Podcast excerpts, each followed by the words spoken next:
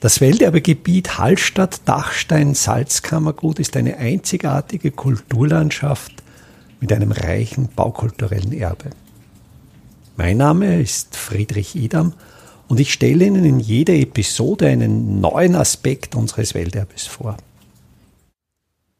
Im Hallstätter Echantal, dort, wo die geschlossene Besiedlung ihr westliches Ende findet, liegt an der nördlichen Seite des Tals am Fuße der sogenannten Echernwend ein riesiger würfelförmiger Felsblock. Dieser Felsblock besitzt eine Kantenlänge von etwa 10 bis 12 Metern und dürfte aus der Echernwand herausgebrochen sein und ins Tal gestürzt sein.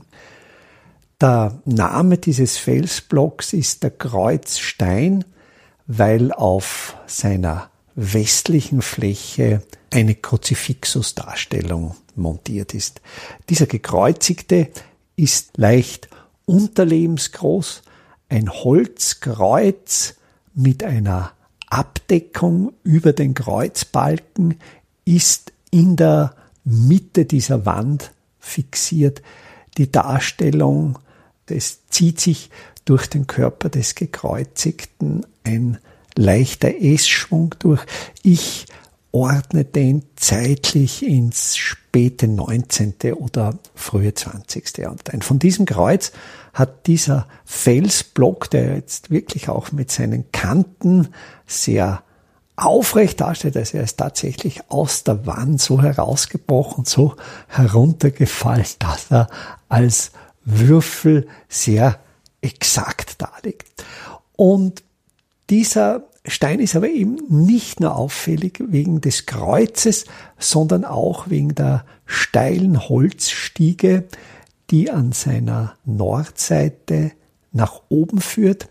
Diese Holzstiege wurde im Jahr 2008 im Zuge der Oberösterreichischen Landesausstellung erneuert vom Armbrustschützenverein Hallstatt. Die hat aber historische Wurzeln. Historisch war dort oben immer schon eine kleine Hütte, ein sogenanntes Salettel. Die, diese Salettel findet man ja in Hallstatt im Salzkammergut sehr häufig kommt das Salettel kommt vom, vom italienischen Wort Sala, also der kleine Raum, das Diminutiv zu Sala, das Salettel. Und es war eben nicht nur dieses Gartenhäuschen, das jetzt auch wieder errichtet wurde, sondern es war oben auf dieser Deckfläche des Würfels ein Garten angelegt. Die Erklärung könnte die sein, das Echantal wird ja durch den Waldbach durchströmt und dessen Wassertemperatur ist sehr niedrig. Das ist Schmelzwasser vom Dachsteingletscher. Das Waldbachwasser zieht mit einer Temperatur von etwa vier Grad durch das Echantal, kühlt stark ab. Das Echantal ist auch nicht intensiv besonnt, so dass hier im Talgrund am Boden ein sehr feucht, kühles Klima herrscht. Auf diesen etwa zehn Metern Erhöhung dieses Steines herrscht schon ein wesentlich günstigeres Mikroklima. Ich denke auch, dass im Sommer dieser Felsblock natürlich doch besonnt wird, auch Wärme einspeichert und ebenso hier auf seiner Deckfläche ein günstiges Mikroklima herrscht, was einmal Anlass war, hier oben einen Garten zu errichten, der jetzt natürlich nicht mehr betrieben wird. Interessant ist auch auf der Südfläche des Steins, das sogenannte Wunderbaldinger Denkmal. Diese Gedenktafel ist eine dreiteilige Marmortafel, auf der auf dem oberen Ende ein Medaillon eingelassen ist, das diesen Forstmann Max von Wunderbaldinger zeigt. Dieser Max von Wunderbaldinger, denke ich, hat eine sehr interessante Biografie. Er wurde im letzten Jahr des 18. Jahrhunderts in Böhmen, in Plan, geboren und besuchte dann in Wien, Wien Maria Brunn, die damalige Forstakademie. Die war in einem säkularisierten Kloster untergebracht und wurde später dann verlegt und ist die Vorgängeranstalt der heutigen Universität für Bodenkultur. Wunderbaldinger wurde damals nach diesem neuen wissenschaftlichen Kriterien der Forstwirtschaft bereits ausgebildet. Diese Akademisierung des Forstberufes, das ist natürlich ein Ausfluss der Zeit der Aufklärung, of the Age of Enlightenment, wo man eben wissenschaftlich daran ging, die Ressourcen möglichst gut zu nutzen. Im Rahmen dieser Ausbildung lernte natürlich Wunderbaldinger auch die Vermessungstechnik und er war nach Abschluss der Ausbildung im zweiten Jahrzehnt des 19. Jahrhunderts bei der Katastralvermessung tätig. Also diese Katastralvermessung, das war das große Projekt unter dem damaligen Kaiser Franz II. I.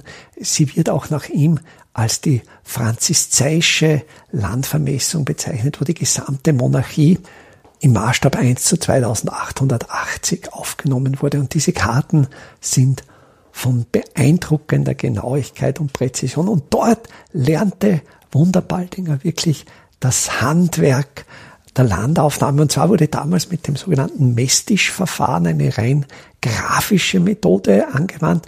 Das heißt, es wurde ins Gelände ein Zeichentisch gestellt. Auf diesen Zeichentisch wurde das Papier, auf dem der Plan gezeichnet wurde, nach der Himmelsrichtung genau ausgerichtet und dann wurde mit Hilfe eines Kompasses und mit grafischer Methoden das Gelände aufgenommen und das erfolgte sehr exakt. Im Jahr 1825 trat dann Wunderbaldinger in den Forstdienst ein, wurde dann einer der, der letzten Waldmeister des Salzkammerguts. Wir haben ja hier diesen Wandel. Also Wunderbaldinger kommt noch aus der Verwaltungszeit vor der 1848er Revolution.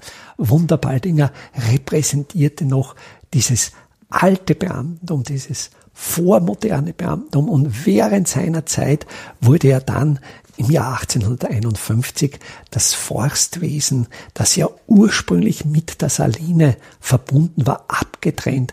Und es gab dann das eigene Forstamt. Gebunden, aber natürlich waren diese Staatsforste immer noch in erster Linie der Brennholzwirtschaft verpflichtet. Also hier wurde immer noch das Brennholz für die Salzsud erzeugt.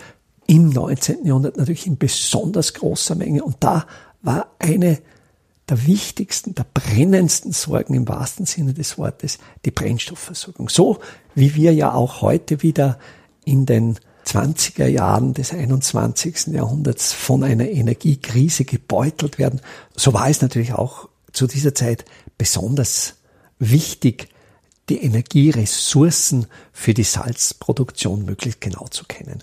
Und da begann eben dieses große Werk Wunderbaldingers, das in den Jahren 1838 bis 1855 erledigte mit relativ bescheidenen finanziellen Mitteln, mit ein paar wenigen Gehilfen, die er erst ausbilden musste in der Kartografie, nahm er die Wälder des Salzkammerguts mit einer unglaublichen Genauigkeit auf und schätzte dabei auch immer die Qualität der Holzbestände ab, das Alter des Waldes, das Zuwachspotenzial, wie viel Holz in den nächsten Jahren geerntet werden konnte. Und wenn man so in den Waldungen des Salzkammerguts herumwandert, findet man immer Marksteine, die sind oft mit römischen Zahlzeichen versehen, mit arabischen Zahlzeichen und mit Buchstaben und das sind die Triangulationspunkte, die Fixpunkte dieser wunderbaldingschen Forstvermessung. Ein epochales Werk, das dann bis ins frühe 20. Jahrhundert immer noch die Grundlage war für die Abschätzung der Holzvorräte im Salzkammergut. Welterbe Hallstatt erscheint alle 14 Tage neu.